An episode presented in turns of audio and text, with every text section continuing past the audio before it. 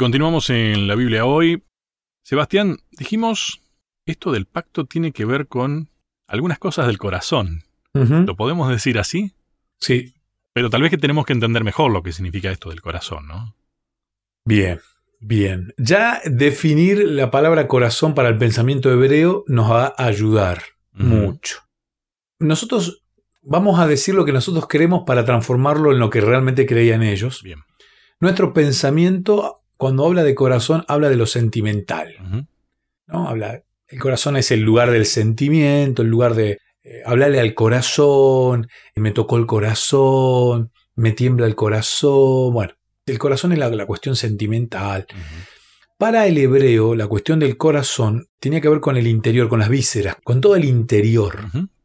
Y ellos no separan, o sea, para ellos todo es una unidad. Exacto. Entonces, cuando ellos hablan de cambiar el corazón, están hablando de un cambio completo. Nosotros creo que somos de separar todo. Y ahí es donde está el gran problema, ¿no? Para el pueblo hebreo, para el pensamiento hebreo, el cambio debía ser un cambio completo, total, radical, pero la palabra radical en su mejor expresión.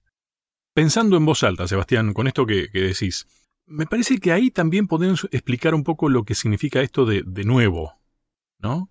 Porque, a ver, es un cambio completo en la persona, pero es la misma persona. ¿No? Sí. No deja de ser la persona. Y eso mismo es lo que Dios quiere hacer con nosotros. A ver, el día de mañana, cuando estemos compartiendo la eternidad, vamos a ser nosotros, con otro nombre inclusive, pero vamos a ser nosotros, nosotros mismos, renovados, nuevos. Sí, el otro día una persona me preguntó, Pastor, ¿qué va a pasar en el cielo? ¿Me voy a acordar de mis hijos, de mi esposa? Pregunta recurrente. Claro, Dios no te va a borrar la memoria para llevarte al cielo. Si Él te borrara la memoria, ya no serías Lucho, no serías Sebastián. Sería un envase, un envase de, Lucho y adentro le metemos. No, y, a Dios lo que más le interesa es el corazón. Te lo vive repitiendo siempre. A Dios no le interesa el color de pelo, el color de los ojos, la piel. Es el corazón el, gran motivo de Dios, ¿no? De Cristo. Entonces, vamos a tener memoria la memoria forma parte del interior, nuestro cerebro, corazón es lo, mismo. Por eso los microsegundos que vos hablabas, esas microdecisiones que van afectando las decisiones eternas, ¿no? E, esas milésimas de segundo en el que vamos renovando el pacto, es el que en definitiva genera el gran pacto. Por eso el cambio de corazón es un tema interesante y yo creo que aquellos que han pasado por la situación del trasplante real de corazón, aquellos que han tenido una cirugía, ellos saben que siguen siendo la misma persona, pero algo en ellos cambió.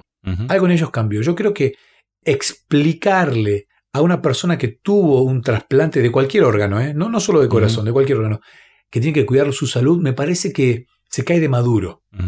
Ya la persona que no se cuidaba, la persona que supongamos fumaba, y ahora que pasó por una experiencia de esta, muchas personas después de atravesar el COVID, van a valorar mucho más salir a caminar, respirar aire puro, comer frutas, alimentarse de manera correcta, tener una mente positiva, tener esperanza, por supuesto, porque se está notando a la legua que aquel que tiene el corazón renovado, el COVID lo enfrenta de otra manera. No digo que sea la solución a una epidemia, pero no.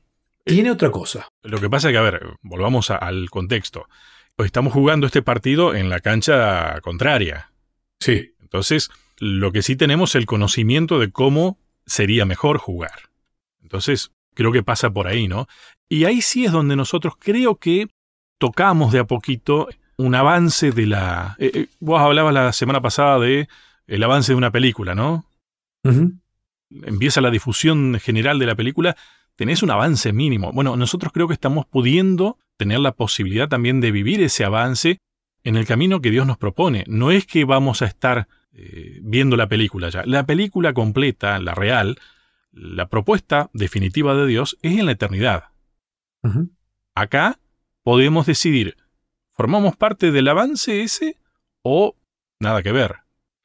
Cuando uno realmente entiende esto que vos decís, Lucho, cambia la vida. Cambia por completo la vida, porque cuando uno mira la vida con la eternidad, con los ojos de la eternidad, es duro enfrentar la muerte. Hoy hablaba con Jimena. Jimena, una miembro de, iglesia de, las que me tocan pastorear, Ella me hablaba de la pérdida de su mamá hace ya 8 o 9 años, me decía Jimena. Falleció su mamá y su mamá le dice, hija, yo le estoy pidiendo a Dios que me permita descansar porque la estoy pasando mal, tenía un cáncer.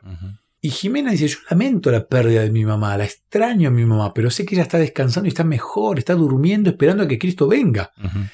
Cuando uno realmente lo entiende esto, cambia todo.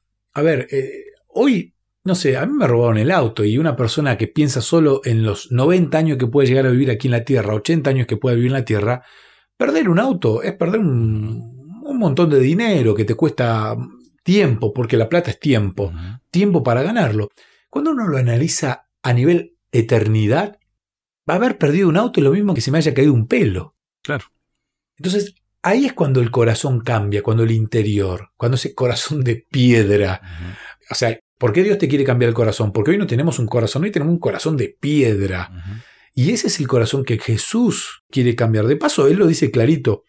Les daré un solo corazón y pondré un espíritu nuevo en ello. Quitaré el corazón de piedra de sus cuerpos y les daré un corazón de carne para que sigan mis leyes y observen fielmente mis reglas. Interesante, ¿no? Porque, ¿por qué te quiere cambiar el corazón? Y porque hay algo que evidentemente estamos haciendo mal. Viste que parece un contrasentido esto, ¿no? No va a poner un corazón de carne, si ya nuestro corazón es de carne, ¿no?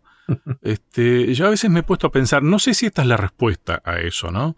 Pero el corazón es uno de los órganos encargados más que nada del paso de la sangre, ¿no? Es el que hace llegar la sangre a todas partes. en, los pulmones se produce la oxigenación. O sea, los pulmones no los podemos descartar. Pero el corazón es el que permite que la sangre llegue a todas partes de nuestro cuerpo también, ¿no? Y es sabido que el tema de la sangre es importante porque en la sangre está la vida. Y creo que acá es donde radica también la importancia esta de tomar al corazón podríamos decir, si nos querés cambiar el corazón, en realidad nos está queriendo cambiar la vida. Sí. Es que, a ver, sin corazón no hay vida. Vos podés vivir sin una mano, podés vivir sin una pierna, podés vivir sin las dos manos, sin las dos piernas. No te anda el cerebro y el corazón te funciona y vivís, aunque, aunque vos a veces no sos consciente, pero seguís viviendo, sos un ser vivo. O por ahí el cerebro no te anda correctamente, pero igual vivís. Ahora, si el corazón te anda mal, ahí estamos en un problema. Oh, si el corazón no te anda, ya no hay, hay problema porque ya, ya está. ¿no? Entonces, el corazón es tan fundamental, por eso tanto hincapié, pero no en el corazón como el solo órgano, sino como todo el interior, porque es el interior el que te da la vida, es tu pensamiento. ¿A qué le dedicas tu pensamiento? ¿A qué le dedicas tu tiempo? ¿A qué O sea, cuando realmente conocemos a Dios, bueno, vamos a hablar en el próximo bloque un texto fantástico de Isaías, muy claro, y cuando vos realmente entendés todo esto, ahí te das cuenta de la necesidad que tenés de renovar cada día el pacto, cada día el pacto, día a día. O sea, el pacto es nuevo porque hoy es nuevo y mañana va a ser nuevo también y pasado va a ser nuevo también y ayer era nuevo. Esa es la idea que uno tiene que meter en el chip, como dice mi hijo, que uno necesita día a día renovar el pacto. No sirve, bueno, yo ya fui a la iglesia, ya diezmé, di ofrenda, prediqué, hice tal y tal cosa, ya está. Ya me gané el cielo, así que yo ahora me quedo tranquilo. No. No existe tal cosa. Es un continuo, un continuo. Claro, cuando uno tiene el corazón renovado y ya no tiene el corazón de piedra este humano, sino vive Cristo, ya no vivo yo, e-, Ese es. Cristo en mí, ahí cambia. Entonces, naturalmente yo disfruto de renovar cada día el pacto. Es que ahí desaparece, Sebastián, el yo hice esto, yo hice aquello, que es cierto, lo hiciste, pero fue Cristo en mí. ¿No? Ahí está la cuestión. Una cosa que me gustó de, los textos estos, porque en el libro que estamos siguiendo se lo menciona a Jeremías, a Oseas y a Ezequiel, hablando de esto del nuevo pacto, de la renovación del pacto, y siempre en circunstancias en que el, ser humano es el que lo rompió, ¿no? Entonces, Dios otra vez es el que vuelve a proponer. Pero cuando habla del corazón, creo que es Jeremías el que dice, un corazón nuevo para que me conozcan.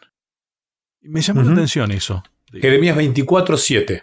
¿Viste? Porque, a ver, para que me conozcan. O sea, si Dios me está queriendo renovar el corazón para que yo lo conozca, quiere decir que yo entonces no lo estoy conociendo a Dios. Si no lo conozco a Dios, es que no estoy en vínculo. Exactamente. es un poco duro pensarlo así. E, es duro cuando uno cree que lo conoce. Cuando uno cree que lo conoce. Rituales. Ah, pero ¿cómo? Si yo, yo voy a la iglesia, yo estudio el folleto de escuela sabática, leo la Biblia. Cuando todo es ritual. Cuando vos te levantás a la mañana y lees la Biblia por ritual, bueno, la leo, tengo que leerla. El famoso tengo que. Cuando vos sentís el deleite, cuando vos te gusta, cuando vos experimentás algo diferente, es Dios el que te ha cambiado el corazón y te lo va mejorando. El texto Jeremías 24:7, el que vos citás, dice, para que me conozcan que yo soy el que soy. Y yo no conozco, o sea, quiero conocer a Dios, intento, pero de ahí a que vos me digas, Sebastián, ¿vos lo conoces a Dios? Y no, lo intento, no, no creo conocerlo. O sea, de las personas en este mundo que mejor conozco, creo que es mi esposa, mis hijos, porque, bueno, mis hijos los vi nacer, conozco toda su historia, digamos, pero... Yo creo que, uno de los que más, el que más se acercó a conocer a Dios, y creo que no se hubiera atrevido a decirlo, es Enoch, que caminó con él, Abraham, ¿no? Y yo creo que ellos no se sentirían cómodos en decir, ah, no, sí, yo conozco a Dios. Coincidimos plenamente, Lucho. A veces nos jactamos de conocer a Dios. A veces, inclusive cuando algún hermano de otra denominación nos quiere hablar, mm o nos quiere compartir, nosotros no, ¿qué me vas a explicar? ¿Sabes las veces que leí la Biblia? Mm. Vení que yo te voy a enseñar. A veces queremos enseñar a un Dios que no conocemos. Mm. No me lo imagino a Dios. A veces el ritualismo, una religión, una religión hueca, perdón, ha hecho de nosotros simples robots que tienen corazones, no sé si de piedras, pero de lata, seguro, ¿no? Con muchos chips, muchos cablecitos, tenemos 4G, todo lo que es táctil, pero no es de carne, no es el corazón que Dios quiere darnos. Bien, viste que no es tan fácil de entender todo esto, pero al mismo tiempo es el contrasentido de que, ah, era tan sencillo. Coincido, es tan sencillo, pero a veces no lo, entendemos. Bien, eh, tenemos que hacer una pausa, Sebastián. Después, ¿de qué hablamos? Vamos a hablar del texto que te mencioné, Isaías 56. Ah, tiene tantas cosas. Es como una naranja que la apretás y sigue cayendo más jugo. Un buen fruto.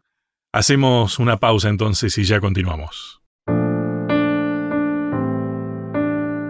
¿Querés que hablemos un poco más de estos temas?